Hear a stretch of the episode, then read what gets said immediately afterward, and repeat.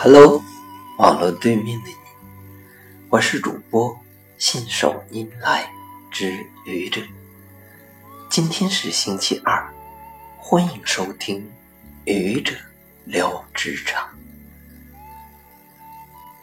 在职场中，人要发展，总是需要一些机会的。优秀的人也是如此，而机会。之所以成为机会，是因为机会不常有，它是一种稀缺资源。俗话说：“机不可失，失不再来。”机会来了，一定要去抓，虽然不一定能抓住；机会走了，再想去后悔，一定没有后悔药可吃。这。是很容易理解的事情。曾经有一位朋友，能力很强，为人低调，是公司内大家公认的佼佼者，被很多同事列入了候选高管的不二名单。而他呢，对高管的职位不感兴趣，没有参加公司后来组织的。高管选拔，自然无缘高管。很多人被其惋惜，他却一笑了之。如果事情到此结束，那倒也没什么。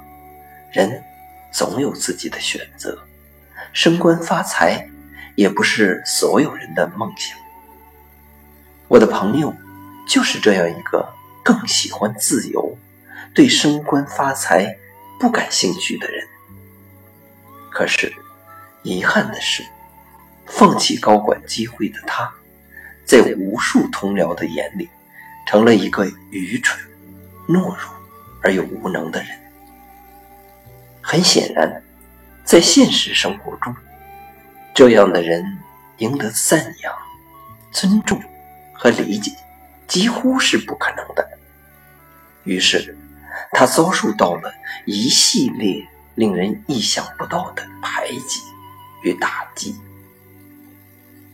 也许，由于你的优秀，你的面前出现了一个非常好的发展机会，而你，由于你的善良，你的心中会出现一个很奇特的放弃的想法。